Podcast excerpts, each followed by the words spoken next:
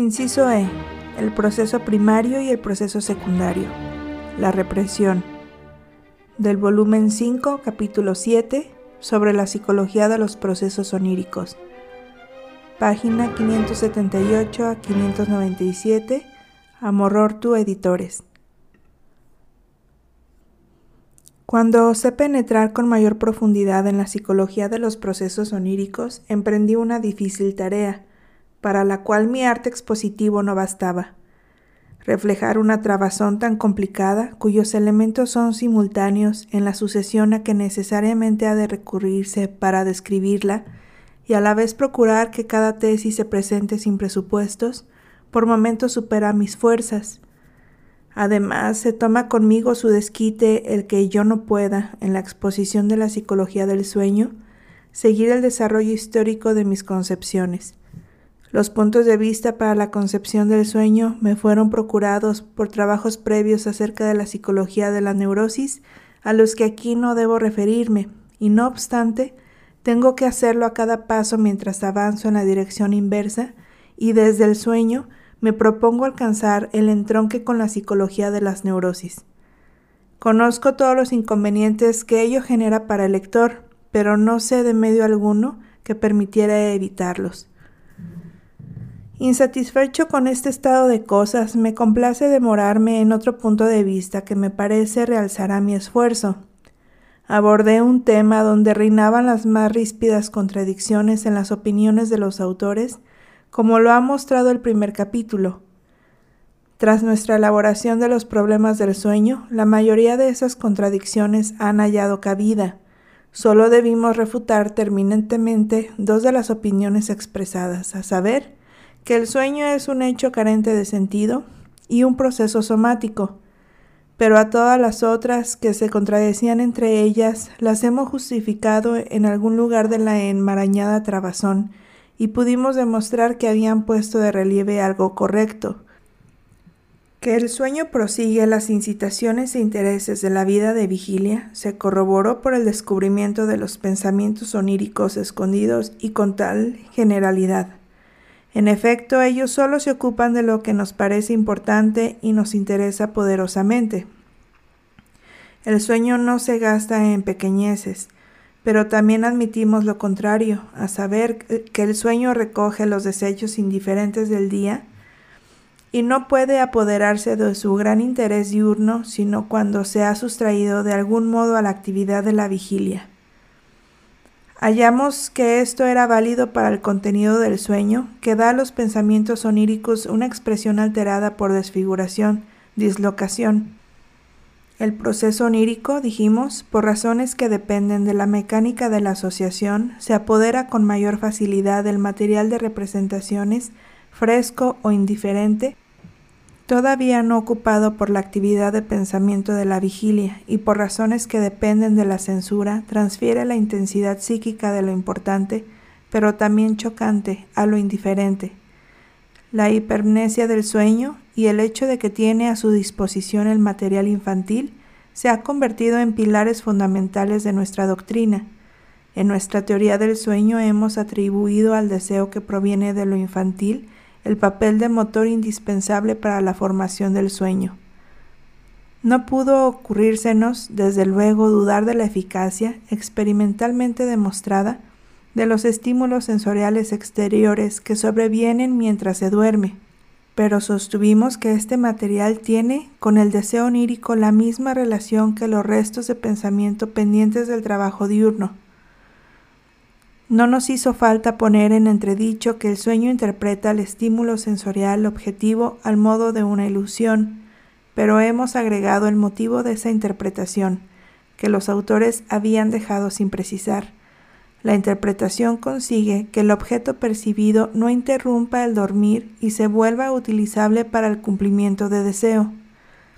Al estado subjetivo de excitación de los órganos sensoriales mientras se duermen, que Trumbull Ladd parece haber demostrado, no le concedemos el rango de una fuente onírica particular, sino que sabemos explicarlo por la reanimación regrediente de los recuerdos que operan tras el sueño. También hemos reservado un papel, aunque modesto, en nuestra concepción a las sensaciones orgánicas internas que fueron tomadas con predilección como punto axial de la explicación del sueño. Ellas, las sensaciones de caer, de flotar, de estar inhibido, constituyen a nuestro juicio un material disponible en todo momento, del cual el trabajo del sueño se sirve para expresar los pensamientos oníricos cada vez que le es necesario.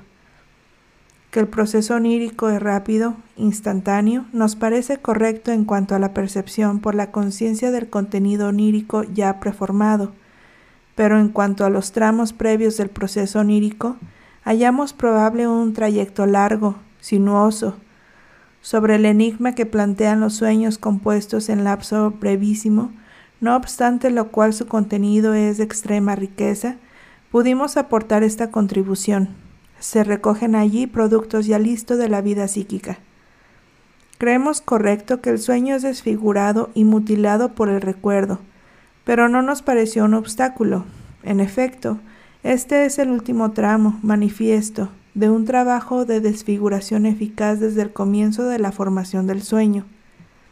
En la acerba querella, en que ninguna reconciliación parece posible, sobre si la vida anímica duerme por la noche o dispone, lo mismo que durante el día, de toda su capacidad de rendimiento.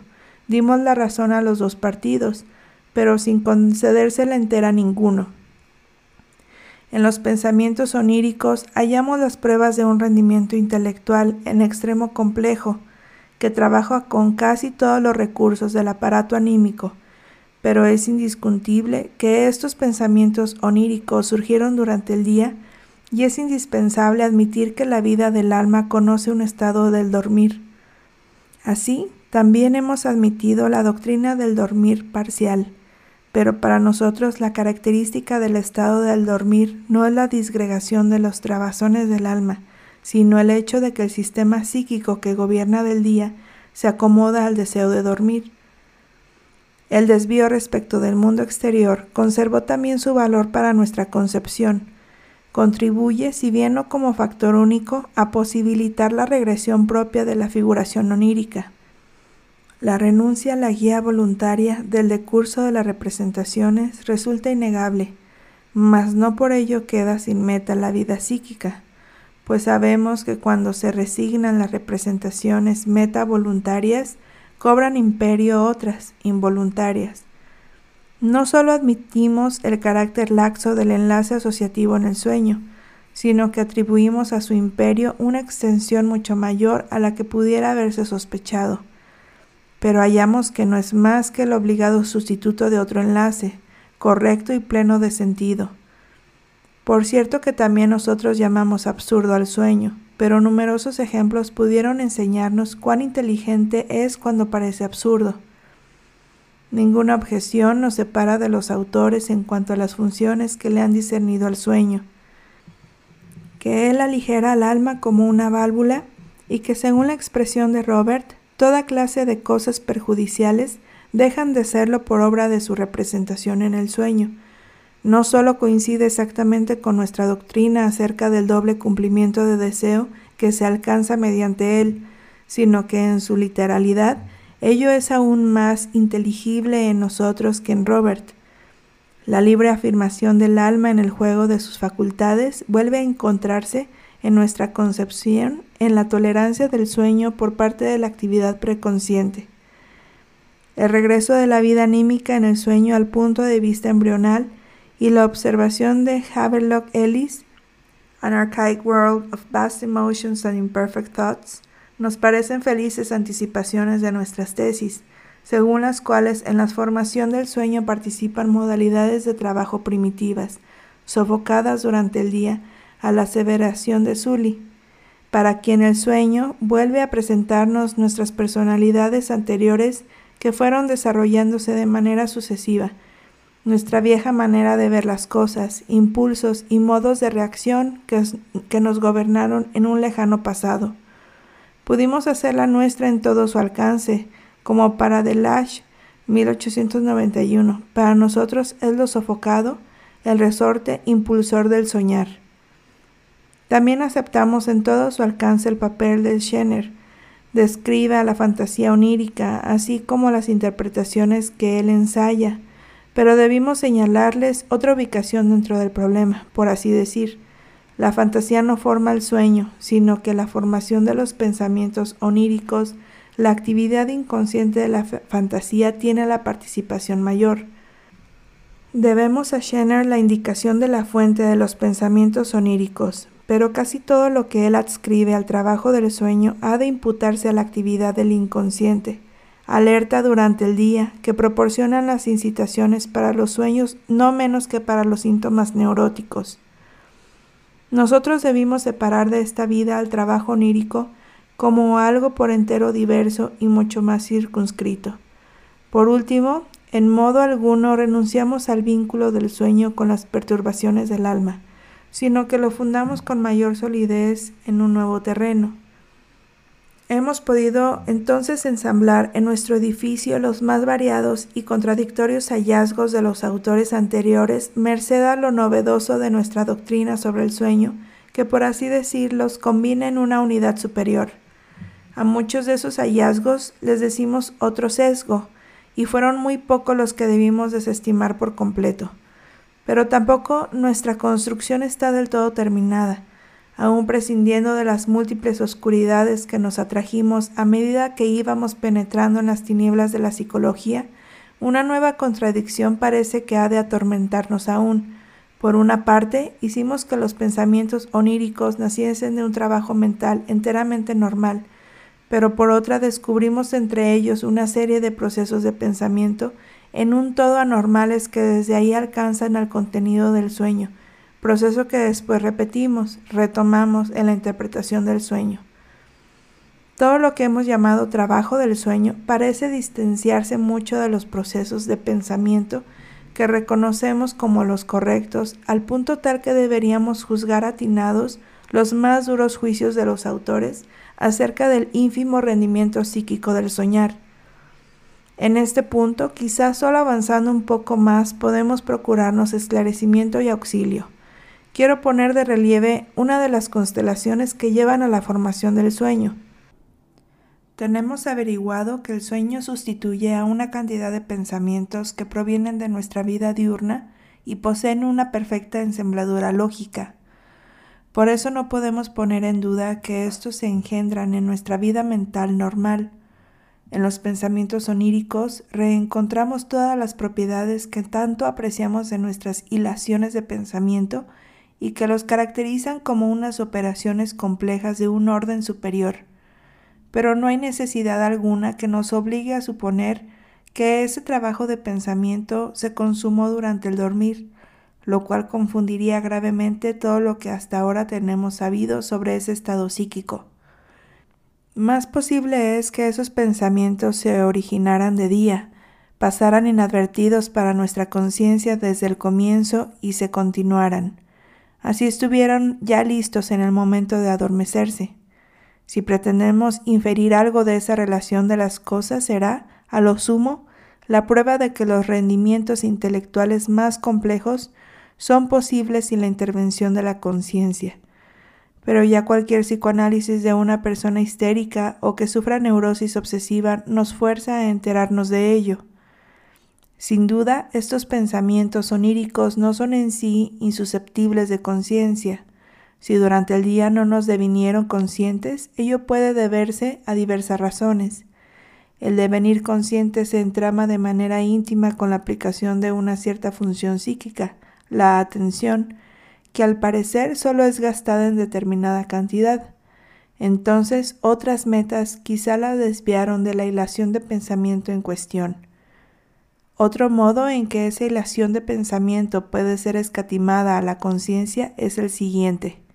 Por nuestra actividad reflexiva consciente sabemos que poniendo atención en algo, seguimos un determinado camino, si por este camino llegamos a una representación que no resiste la crítica, lo interrumpimos, dejamos caer la investidura de atención.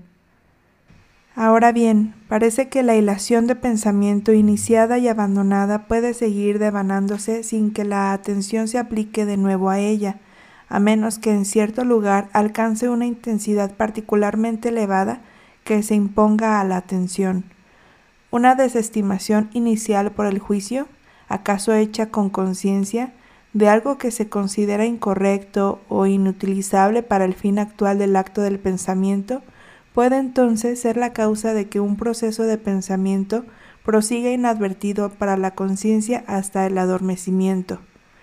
Resumamos, a una hilación de pensamiento de esa índole la llamamos preconsciente, la juzgamos por entero correcta y creemos que puede haber sido meramente descuidada o bien interrumpida, sofocada.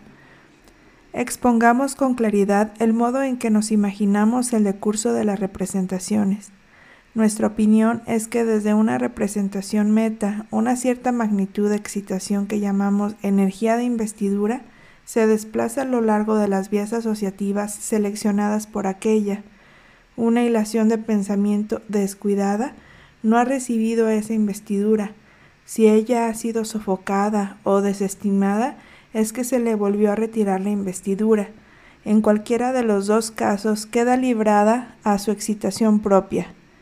En ciertas condiciones, la hilación de pensamiento investida con una meta es capaz de atraer sobre sí la atención de la conciencia y por intermedio de ésta recibe una sobreinvestidura. Un poco más adelante tendremos que aclarar nuestro supuesto sobre la naturaleza y el funcionamiento de la conciencia. Una hilación de pensamiento incitada en el preconsciente puede extinguirse espontáneamente o conservarse. Al primer desenlace nos lo imaginamos así. Su energía se difunde siguiendo todas las direcciones asociativas que parten de ella. Toda la cadena de pensamientos es puesto en un estado de excitación que dura un momento, pero después decae en la medida en que la excitación que pugnaba por descargarse se transmuda en investidura quiescente. Si es este primer desenlace el que sobreviene, el proceso que sigue ya no importa nada para la formación del sueño, pero dentro de nuestro preconsciente acechan otras representaciones meta que provienen de las fuentes de nuestros deseos inconscientes y siempre alertas.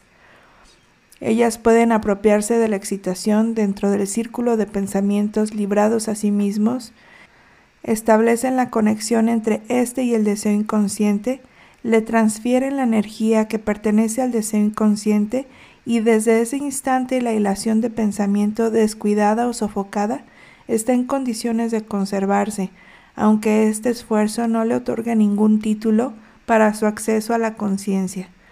Podemos decir que hilación de pensamiento hasta entonces preconsciente ha sido arrastrada al inconsciente. Otras constelaciones para la formación del sueño serían estas, que hilación del pensamiento preconsciente estuviera conectada de antemano con el deseo inconsciente y por eso chocara con un rechazo de parte de la investidura meta dominante o que un deseo inconsciente fuera alertado, puesto en movimiento por otras razones, somáticas quizás, y buscara transferirse sin transacción alguna a los restos psíquicos no investidos por el preconsciente. Los tres casos en definitiva coinciden en un mismo resultado, a saber, que dentro del preconsciente se lleva a cabo un itinerario de pensamientos que abandonado por la investidura preconsciente ha encontrado investidura desde el deseo inconsciente.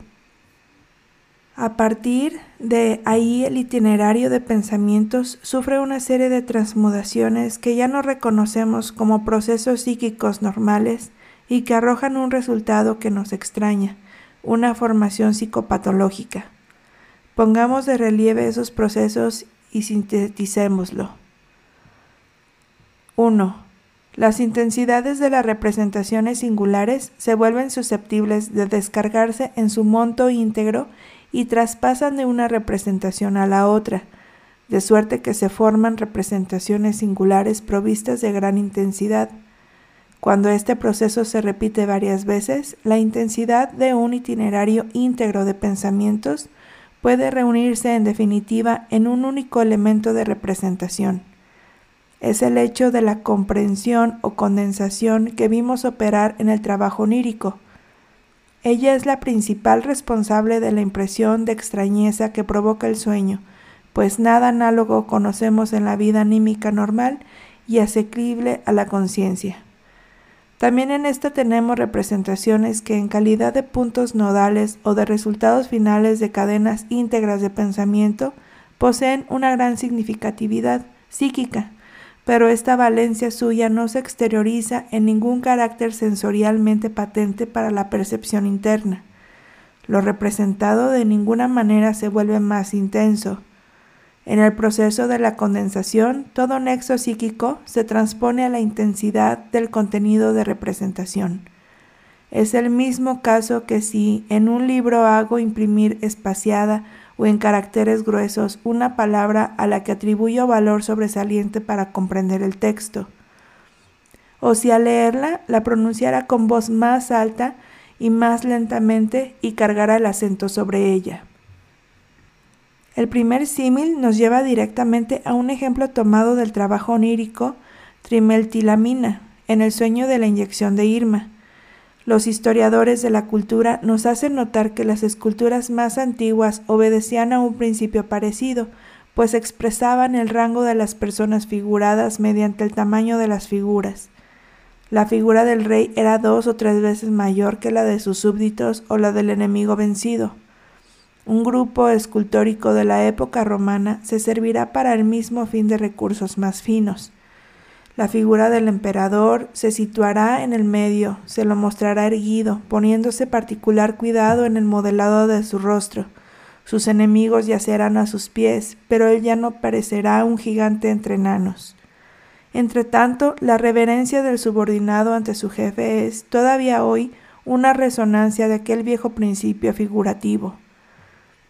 La dirección siguiendo la cual avanzan las condensaciones del sueño es prescrita en parte por las relaciones preconscientes correctas entre los pensamientos oníricos y en parte por la atracción que ejercen los recuerdos visuales en el interior del inconsciente.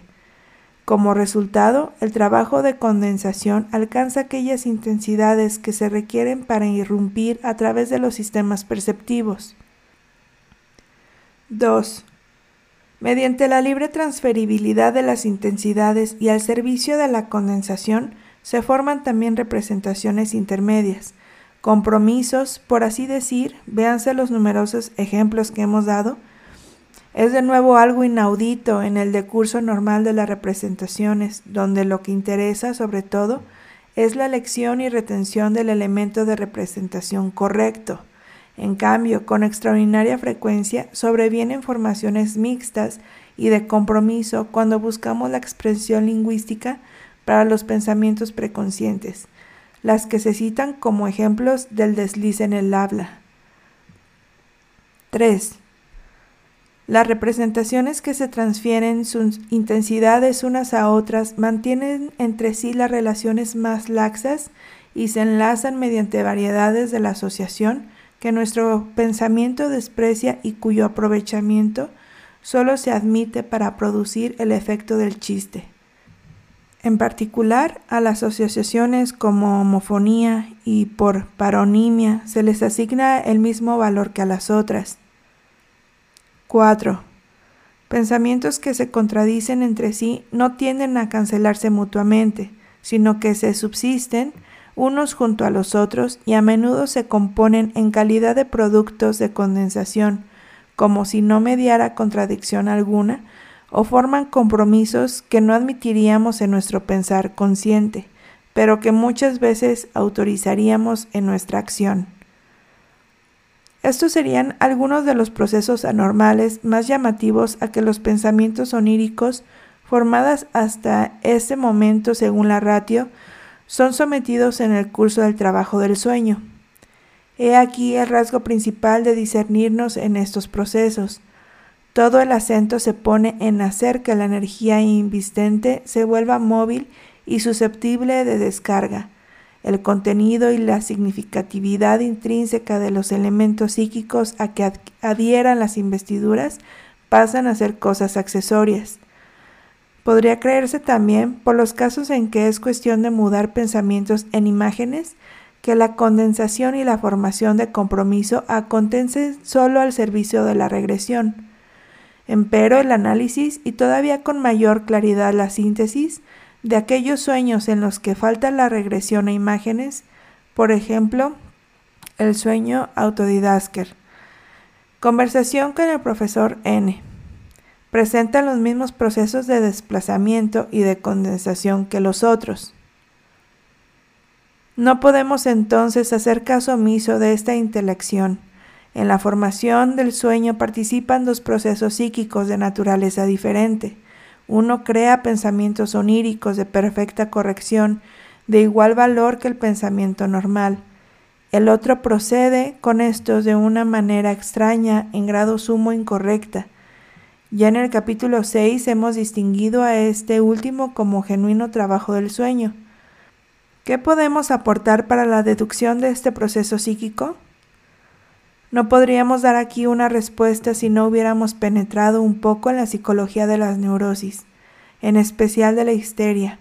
Ahora bien, de ella hemos aprendido que estos mismos procesos psíquicos incorrectos y aún otros no enumerados aquí presiden la producción de los síntomas histéricos. También en la histeria hallamos primero una serie de pensamientos absolutamente correctos, en un todo equiparables a nuestros pensamientos conscientes, pero no podemos averiguar nada de su existencia en esa forma, que reconstruimos solo con posterioridad. Donde quiera que hayan irrumpido hasta nuestra percepción, advertimos por el análisis del síntoma formado que esos pensamientos normales han sufrido un tratamiento anormal y han sido transportados al síntoma por medio de condensación, formación de compromiso, a través de asociaciones superficiales, por encubrimientos de las contradicciones y eventualmente por vía de la regresión.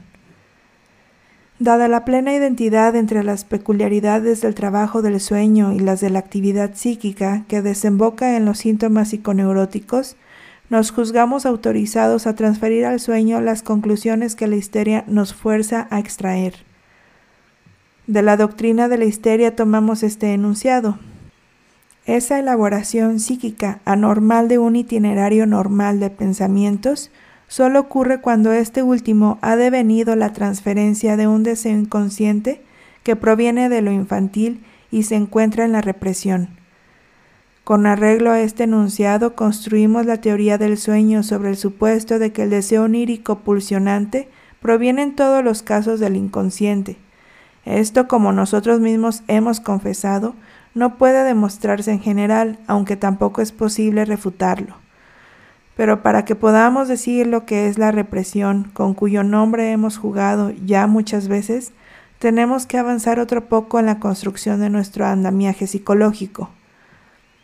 Habíamos profundizado en la ficción de un aparato psíquico primitivo, cuyo trabajo era regulado por el afán de evitar la acumulación de excitación y de mantenerse en lo posible carente de excitación. Por eso lo construimos siguiendo el esquema de un aparato reflejo, la motilidad, al comienzo como camino a la alteración interna del cuerpo. Era la vía de descarga que se le ofrecía. Elucidamos después las consecuencias psíquicas de una vivencia de satisfacción y entonces ya pudimos introducir un segundo supuesto, a saber que la acumulación de la excitación, según ciertas modalidades de que no nos ocupamos, es percibida como displacer y pone en actividad al aparato a fin de producir de nuevo el resultado de la satisfacción. En esta, el aminoramiento de la excitación es sentido como placer.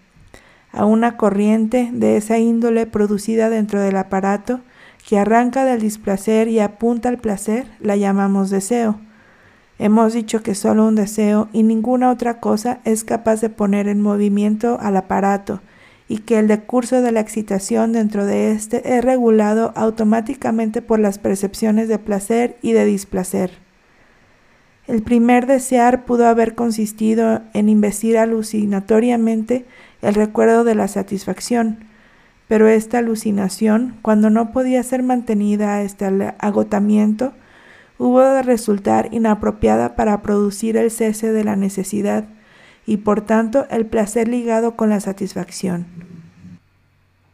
Así se hizo necesaria una segunda actividad. En nuestra terminología, la actividad de un segundo sistema que no permitiese que la investidura anémica avanzara hasta la percepción y desde allí ligara las fuerzas psíquicas, sino que condujese a la excitación que partía del estímulo de la necesidad por un rodeo que finalmente, por vía de la motilidad voluntaria, modificara el mundo exterior de modo tal que pudiera sobrevenir la percepción real del objeto de satisfacción.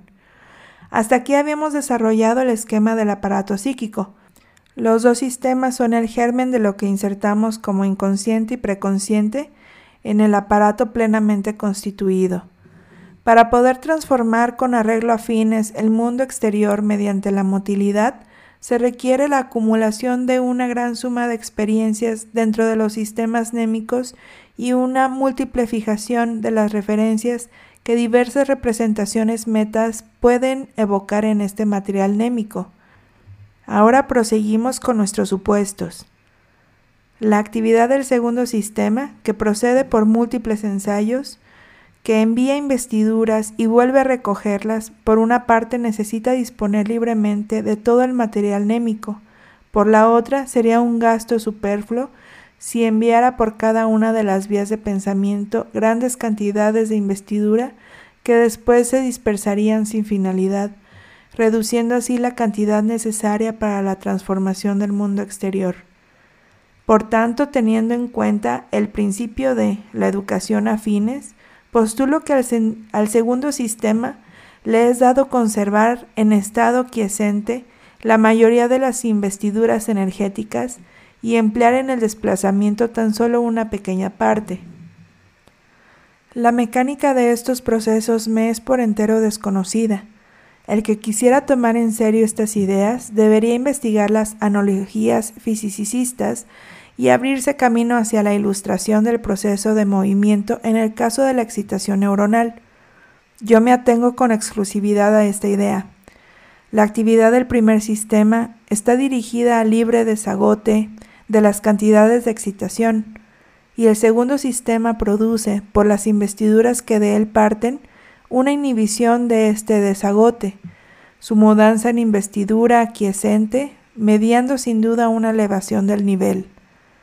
Supongo entonces que bajo el imperio del segundo sistema, el decurso de la excitación se anuda a condiciones mecánicas por entero diversas que bajo el imperio del primero. Una vez que el segundo sistema ha acabado su actividad tentativa de pensamiento, cancela también la inhibición y la estasis de las excitaciones y permite que ellas se drenen hacia la motilidad, Ahora obtenemos una argumentación interesante atendiendo a los vínculos entre esta inhibición del drenaje por parte del segundo sistema y la regulación ejercida por el principio de displacer. Investiguemos la contraparte de la vivencia primaria de satisfacción, la vivencia de terror frente a algo exterior. Supongamos que sobre el aparato primitivo actúa un estímulo perceptivo que es la fuente de una excitación dolorosa. Entonces sobrevendrán prolongadas y desordenadas exteriorizaciones motrices hasta que por una de ellas el aparato se sustraiga de la percepción y al mismo tiempo del dolor, y cada vez que reaparezca la percepción, ese movimiento se repetirá enseguida, algo así como un movimiento de huida, hasta que la percepción vuelva a desaparecer. Pero en este caso no quedará inclinación alguna a reinvestir por vía alucinatoria o de otra manera la percepción de la fuente de dolor. Más bien subsistirá en el aparato primario la inclinación a abandonar de nuevo la imagen némica penosa tan pronto como se evoque de algún modo, y ello porque el desborde de su excitación hacia la percepción provocaría displacer, más precisamente empezaría a provocarlo. El extrañamiento respecto del recuerdo, que no hace sino repetir, el primitivo intento de huida frente a la percepción es facilitado también por el hecho de que el recuerdo, a diferencia de la percepción, no posee cualidad suficiente para excitar a la conciencia y atraer de ese modo sobre sí una investidura nueva. Este extrañamiento que el aparato psíquico realiza fácilmente y de manera regular respecto del recuerdo y de lo que una vez fue penoso, nos proporciona el modelo y el primer ejemplo de la represión psíquica, esfuerzo de desalojo psíquico. Es de todos conocido cuánto de ese extrañamiento respecto de lo penoso, de la táctica de avestruz, puede rastrearse todavía en la vida anímica normal del adulto. A consecuencia del principio de displacer, entonces el primer sistema es incapaz de incluir algo desagradable en el interior de la trama de pensamiento. El sistema no puede hacer otra cosa que desear. Si todo quedara tal cual, se vería impedido el trabajo de pensamiento del segundo sistema, al que le hace falta disponer de todos los recuerdos decantados en la experiencia. Así se abren dos caminos, o bien el trabajo del segundo sistema se independiza por completo del principio de displacer y sigue su camino sin hacer caso del displacer del recuerdo, o bien se las arregla para investir de tal suerte ese recuerdo displacentero que se evite el desprendimiento de displacer. Podemos desechar la primera posibilidad, pues el principio de displacer se muestra también como regulador para el discurrir de la excitación del segundo sistema nos vemos remitidos a la otra posibilidad, que ese sistema inviste un recuerdo de tal modo que inhibe el drenaje desde él, y por tanto también el drenaje hacia el desarrollo de displacer, comparable este último a una inervación motriz. A esta hipótesis, que la investidura por el segundo sistema constituye al mismo tiempo una inhibición al, al drenaje de la excitación, nos vemos llevados entonces desde dos puntos de abordaje, por referencia al principio de displacer y como se expuso dos párrafos antes, por el principio del gasto mínimo de inervación. Retengamos, pues, y es la clave de la doctrina de la represión, que el segundo sistema solo puede investir una representación si está en condiciones de inhibir el desarrollo de displacer que parta de ella lo que se sustrajera de esa, esta inhibición permanecería inasequible también para el segundo sistema. A consecuencia del principio de displacer, se lo abandonaría enseguida. Empero, la inhibición del displacer no tiene que ser completa. Un comienzo de éste debe admitirse, pues indica al segundo sistema la naturaleza del recuerdo y, llegado el caso, su falta de aptitud para el fin que el pensar busca. Al proceso psíquico que conviene exclusivamente al primer sistema lo llamaré ahora proceso primario y proceso secundario al que resulta de la inhibición impuesta por el segundo.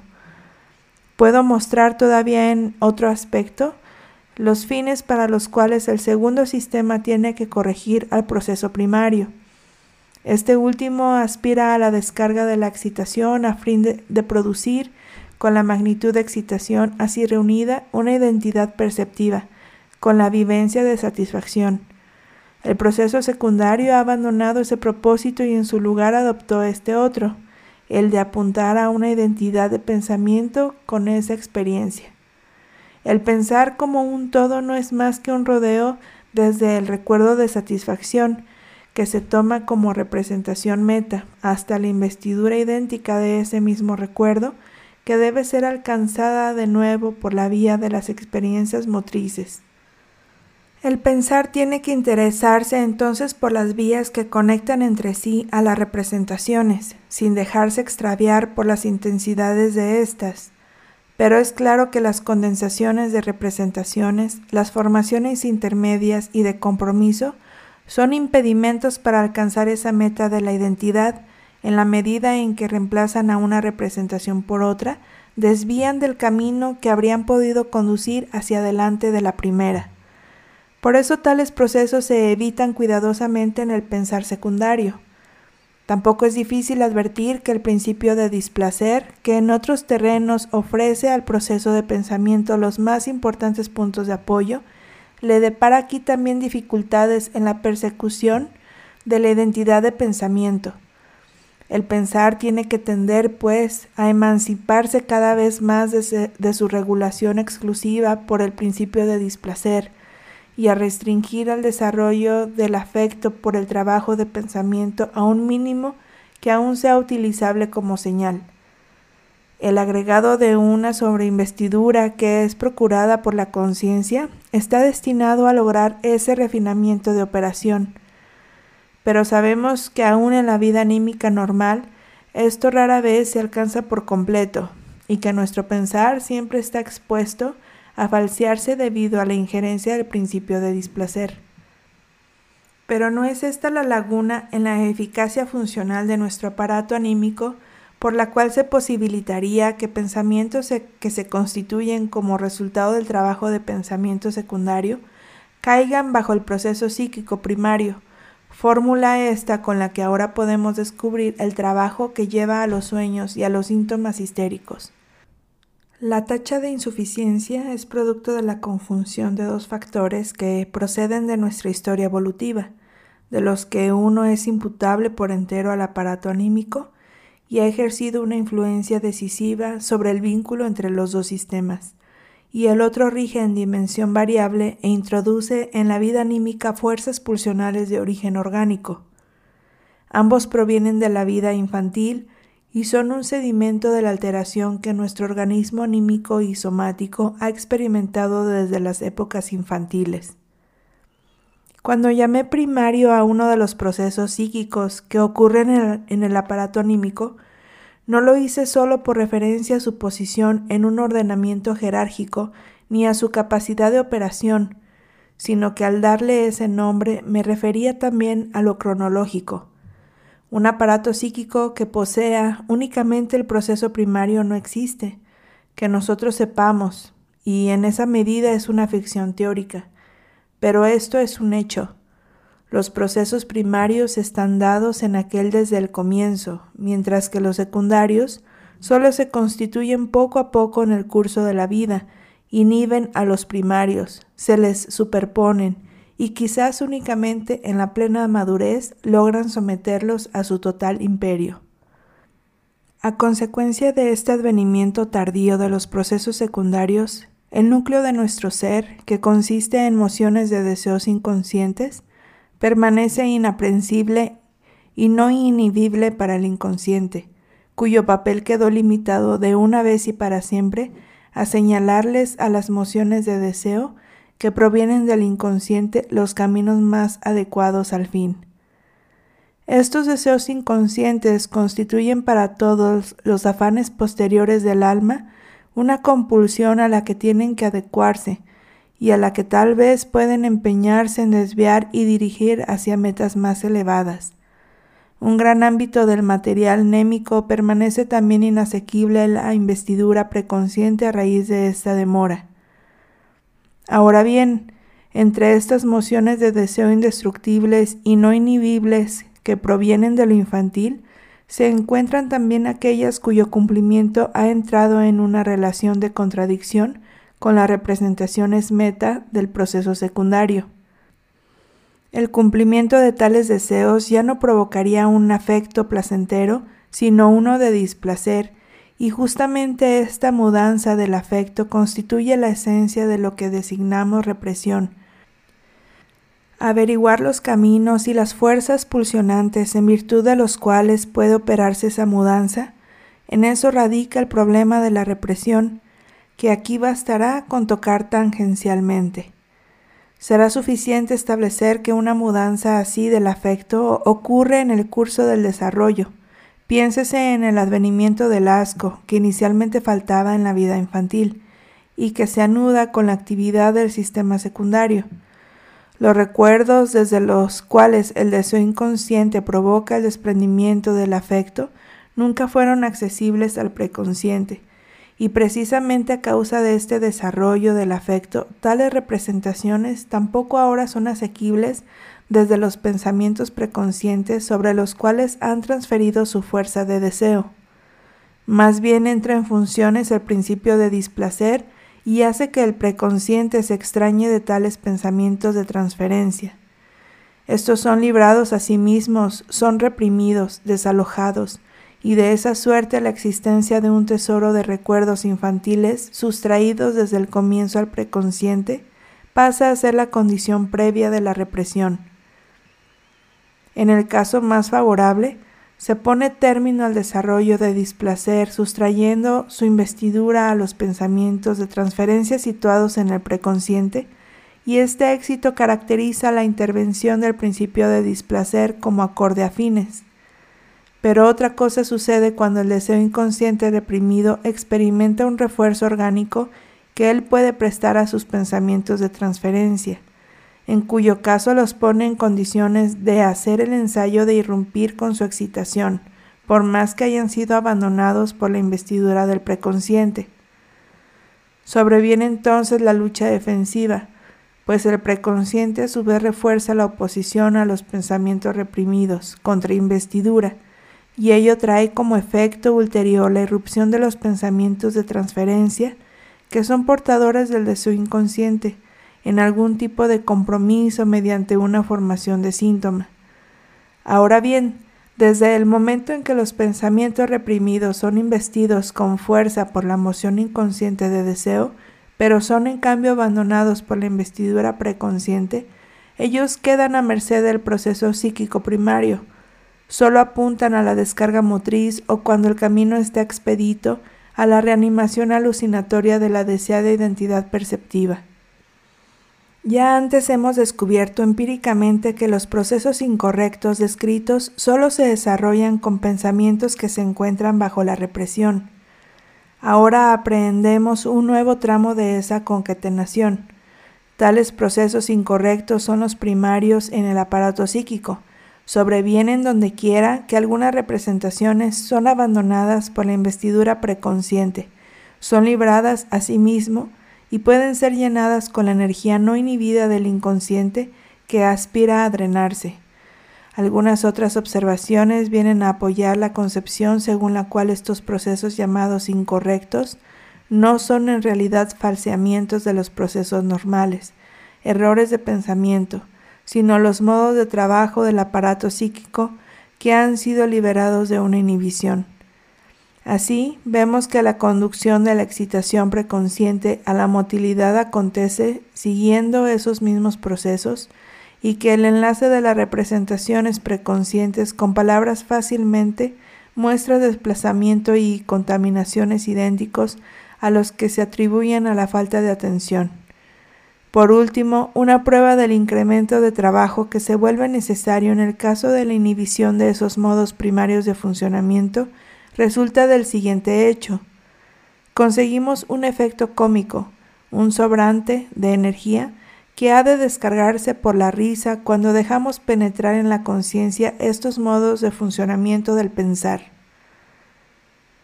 La teoría de la psiconeurosis asevera con certeza excluyente que no pueden ser sino emociones de deseos sexuales procedentes de lo infantil las que experimentaron la represión, la mudanza del afecto, en los periodos del desarrollo de la infancia, y que en periodos posteriores del desarrollo son capaces de una renovación, ya sea a consecuencia de la constitución sexual que se configura desde la bisexualidad originaria, ya sea consecuencia de influencias desfavorables sobre la vida sexual, y así ellas proporcionan las fuerzas pulsionantes de toda formación de síntomas psiconeurótica.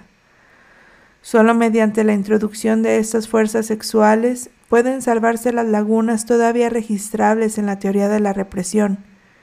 Quiero dejar en suspenso el averiguar si tenemos derecho a invocar lo sexual y lo infantil también para la teoría del sueño.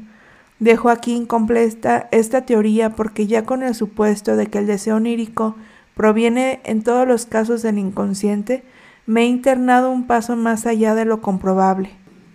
Tampoco quiero indagar más sobre la índole de la diferencia en lo que atañe al juego de las fuerzas psíquicas entre la formación del sueño y la de los síntomas histéricos. Es que para ello nos falta un conocimiento más preciso de uno de los términos que han de ponerse en comparación. Pero es otro el punto en que yo me afirmo y anticipo esta confesión. A causa de este solo punto he incluido aquí todas las elucidaciones sobre los sistemas psíquicos, sobre sus modos de trabajo y sobre la represión.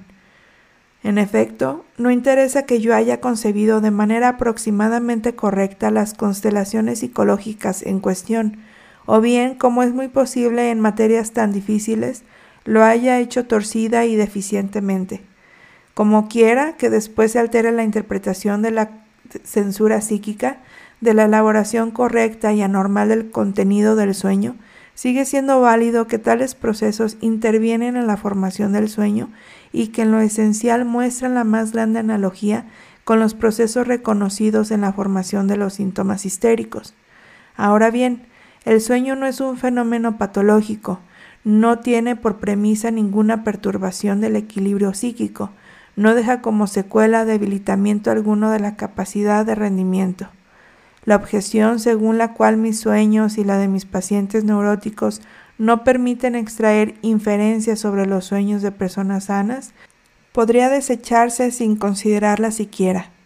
Por tanto, cuando desde los fenómenos inferimos sus fuerzas pulsionantes, reconocemos que el mecanismo psíquico de que se sirve la neurosis no es creado primero por una perturbación patológica que atacara la vida anímica, sino que ya se encuentra dispuesto dentro del edificio normal del aparato anímico.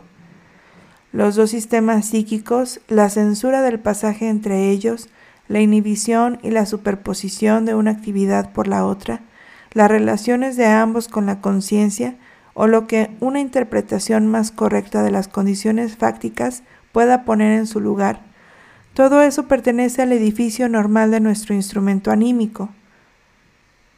Los dos sistemas psíquicos, la censura del pasaje entre ellos, la inhibición y la superposición de una actividad por la otra, las relaciones de ambos con la conciencia, o lo que una interpretación más correcta de las condiciones fácticas pueda poner en su lugar, todo eso pertenece al edificio normal de nuestro instrumento anímico, y el sueño nos indica uno de los caminos que llevan al conocimiento de su estructura. Si queremos contentarnos con un aumento mínimo, pero plenamente certificado de nuestro saber, diremos que el sueño nos prueba que lo sofocado persiste también en los hombres normales y sigue siendo capaz de operaciones psíquicas. El sueño mismo es una de las exteriorizaciones de eso sofocado. Según la teoría lo es en todos los casos y según la experiencia palpable lo es al menos en una gran cantidad de ellos que exhiben precisamente de la manera más nítida los caracteres llamativos de la vida onírica. Eso sofocado que hay en el alma, cuya expresión es impedida en la vida de vigilia por la recíproca y opuesta tramitación de las contradicciones, y que fue cortado de la percepción interna, encuentra en la vida nocturna y bajo el imperio de las formaciones de compromiso los medios y caminos para abrirse paso hasta la conciencia. Si no puedo inclinar a los poderes superiores, moveré las regiones infernales. Pero la interpretación del sueño es la vía regia hacia el conocimiento de lo inconsciente dentro de la vida anímica. Si perseguimos el análisis del sueño, avanzaremos un poco en la intelección de la composición de ese instrumento, de todo el más maravilloso y el más lleno de secretos.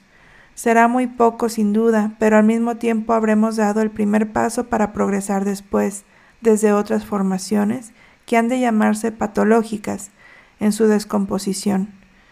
Es que la enfermedad, al menos la que con acierto se llama funcional, no tiene por premisa la destrucción de este aparato o la producción de decisiones nuevas en su interior, ha de explicarse dinámicamente por el fortalecimiento y debilitamiento de los componentes del juego de fuerzas del que tantos efectos permanecen ocultos durante la función normal.